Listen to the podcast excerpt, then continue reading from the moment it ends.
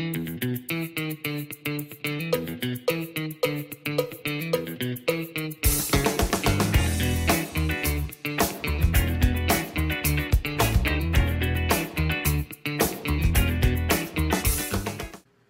家好，欢迎来到股气，感谢大家今天的收听。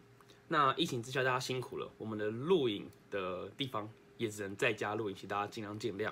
好，那我们今天要讲的议题是停课概念股。对，那之前有名的一些 podcaster 或是一些财经频道主，例如股癌等等，他们都有提到。那他们认为停停课概念股是什么呢？主要就是在游戏类股的方面。嗯，你看，像像看最近新冠疫情爆发了嘛，然后天天上百确诊，然后又停水停电，那很多人现在应该都是在家工作了，所以有些游戏产业，包含现在学生即将放寒暑假，然后另外呢大考也结束了，然后可能现在因为疫情的关系也停课，只能在家自修。对，所以有些游戏概念股确实也有不错的表现。那目前的游戏概念股有以下几个，这是资讯及游戏软体类的。那我觉得可以给大家参考，当做一个可能性的投资标的。例如华裔三零八六、智冠五四七八、泰伟三零六四、玉泉六一六九，然后网龙三零八三、大宇资六一一一、橘子六一八零。秦城八二一零，然后庆象三二九三，宇峻三五四六，言情三六三二，那这些都是一些过往到现在比较一些主流的手游跟网游类型的类股，对，偏向在游戏软体产业的，对。那从二零二一年，其实从去年疫情到现在，二零二一年初，其实市场资金很多嘛，那一直在寻找一些比较新颖的题材。那游戏类或是宅经济类型的，一直都是主流。那元旦假期、寒假、农历春节，这些都是宅经济题材变成目光聚焦所在的好时机哈。那我上述讲的那些股票标的，它比较像是属于手游网游的。那除了手游网游以外呢，它周边影响的产业也会有不错的，可能会沾光。例如说电竞、笔电还有桌机的维新、技嘉、宏基、华硕等，这些都是有可能会一起被游戏产业带起来的产业。但是我个人认为啊，现在虽然很多 YouTuber 或是一些财经频道主都一直推游戏产业类股很好，但是要看到它其实已经涨了不少了。那我觉得游戏产业未来要在呃股市上真正的大幅的发光发热，其实就是在硬需求上面要提升吼。硬需求是指什么呢？比如说它成为了，比如说电竞变成奥运的必备项目之一了，那我就会承认那个游戏产业真的是在这个社会上是有需求的哈。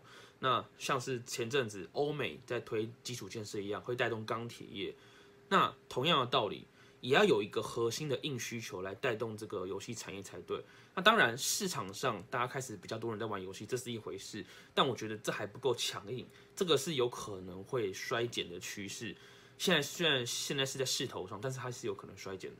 那国际奥林匹克委员会其实一直以来对于电子竞技纳入传统是一直有所顾忌哈。那特别是我们有些男生特别爱玩那种射击类的啊，或是一些暴力类的游戏。对，那会有打打杀杀的画面，那他觉得这个是不符合奥林匹克精神的，所以这些东西一直没有被奥林匹克所采用。但是虚拟的运动竞技其实就是另一回事。例如大家以前很早很早以前一定玩过 We 嘛，有那种打网球、打桌球、打排球等等的。对，那这种运动竞技类的游戏，那作为开端，其实对于奥林匹克委员会其实算是还蛮可以接受的。所以他们之前就有宣布说，将五个国际体育联合会和游戏。发商合作去制作一些虚拟的游戏系列竞赛，他们是有做过这件事的，也是首次奥运会许可体育和非体育虚拟结合的那种体育赛事。所以我觉得未来游戏这一块转职到奥运上面，变成一个市场年度周期性的硬需求的话，我觉得是有机会的。那像是一些赛车游戏啊，或是一些运动类型的慢竞跑步竞赛等等，这些游戏都可能是比较。呃，未来会成为主流的那个硬需求产业啊，所以我觉得大家在选游戏的时候，其实第一个，像我以前看游戏类股的时候，我一定会先看，哎，这家公司出的游戏到底好不好？比如说之前天堂有出，或是 Pokemon Go，对不对？还记得吗？宝可梦那时候很疯嘛，对不对？那那些游戏当然很多人玩，公司就会赚钱，没错。但是他们会不会成为硬需求奥运产业？那我觉得又是另一回事了。所以其实 买一般的游戏类股啊。你应该要看这个游戏好不好玩，这是一回事哈。